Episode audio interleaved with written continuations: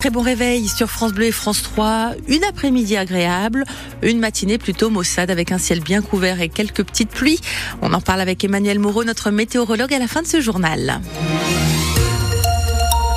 Les informations présentées par Théo Cobel. De nombreuses classes pourraient fermer à la rentrée prochaine dans le Poitou. Oui, la carte scolaire est toujours en cours de finalisation, mais ça ne sent pas bon avec la baisse du nombre d'élèves. On sait déjà que 26 postes d'enseignants vont être supprimés dans les Deux-Sèvres, 21 dans la Vienne.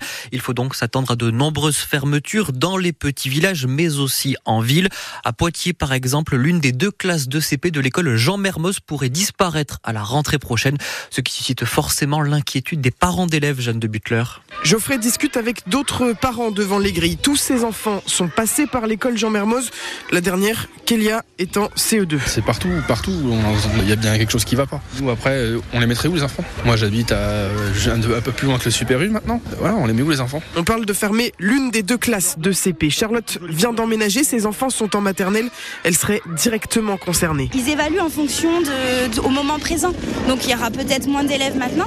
Mais là, il y a des casernes militaires autour. Donc, avec un va-et-vient, enfin, qui, qui l'effectif évolue euh, régulièrement. Ils vont réhabiliter tout un quartier, donc euh, forcément il y aura des enfants, des fréquentations. Les enseignants bah, sont forcément plus en difficulté. Surtout dans ce quartier, les enfants ont des besoins très différents et des effectifs réduits, c'est une vraie richesse, dit Ludovic. On est nous dans un quartier assez euh, malheureusement socialement défavorisé, avec des élèves allophones qui ne parlent pas français. Cette année, les maîtresses de CP ont eu du mal à instaurer ne serait-ce qu'un climat serein dans les classes. Depuis quelques temps, on nous ravage les oreilles avec les rapports PISA. Euh, les enfants ne savent plus lire, les enfants ne savent plus compter.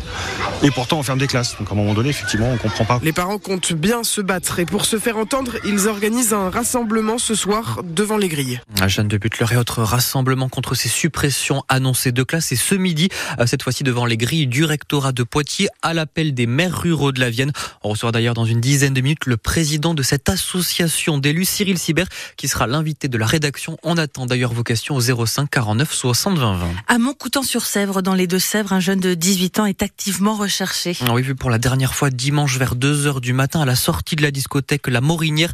Euh, depuis plus aucune nouvelle, une vingtaine de gendarmes mobilisés hier, appuyés par un hélicoptère et une équipe cynophile. Les proches du jeune homme organisent un ratissage ce matin dans l'espoir de le retrouver.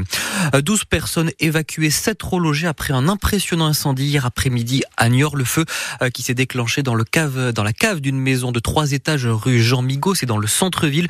Les flammes qui se sont propagées jusqu'à la toiture via Ingen. Fort heureusement, il n'y a pas de blessés. Bientôt, moins de passoires thermiques en France. 140 000 petits logements vont avoir leur note réévaluée dans les prochains mois et ce, euh, sans travaux. En fait, c'est le mode de calcul pour le diagnostic de performance énergétique qui va changer.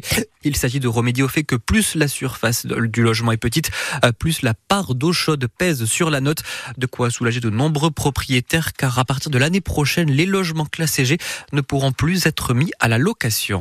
Les réactions se multiplient ce matin après les annonces hier du ministre de l'Intérieur. Ah oui, Gérald Darmanin qui annonce la fin du droit du sol à Mayotte, mesure censée freiner selon lui l'arrivée massive de migrants sur l'île.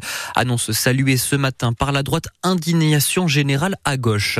Il faut accélérer le, tempo. Là, ce sont les mots du patron de la FNSEA qui met un coup de pression à 12 jours du début du salon de l'agriculture. Arnaud Rousseau qui envisage une reprise des actions des agriculteurs si aucune mesure concrète euh, n'est mise en place par le gouvernement d'ici là. Théo, gros gros morceau pour nos chamois niortais ce soir. Oui, nos deux Sévriens qui reçoivent Nancy match pour la 20e journée de national. Alors euh, sur le papier, Niort semble avoir l'avantage, deuxième au classement face au sixième. Mais attention à cette équipe de Nancéens très très en forme en ce moment avec six victoires consécutives et les Lorrains ne comptent pas s'arrêter là, William Giraud. Oui, Nancy, c'est tout simplement la meilleure équipe de national sur ce début 2024 avec un sans faute et des victoires souvent étriquées, presque jamais par plus d'un but d'écart. Des résultats suffisants pour créer une dynamique et des certitudes. C'est simple. Les Lorrains n'ont plus perdu depuis le 10 novembre dernier et affichent une solidité, notamment dans les cages, avec trois matchs sans aucun but encaissé sur les six dernières journées. C'est la deuxième meilleure défense de la division derrière Martigues. À titre de comparaison, Niort n'est que neuvième. Mais les Chamois ont une puissance de feu bien supérieure avec 33 buts marqués. Ils ont la deuxième meilleure attaque derrière le Red Star. L'enjeu du soir sera d'ailleurs de rester au contact du leader, vainqueur vendredi et qui possède désormais 9 points d'avance sur son dauphin. En cas de succès ce soir, Niort réduirait l'écart et enverrait un signal à la concurrence. Oui, les Poids-de-Vin sont en capacité de suivre la cadence infernale imposée par le leader. Ah, William Giraud, le coup d'envoi de cette rencontre Niort-Nancy, c'est à 18h30 ce soir. Et puis, on peut aussi parler de la très belle performancière d'Amber Crack, la coureuse de la FDJ Suez, la formation Poitvin. Elle vient de remporter la quatrième étape du Tour des Émirats Arabes Unis féminins.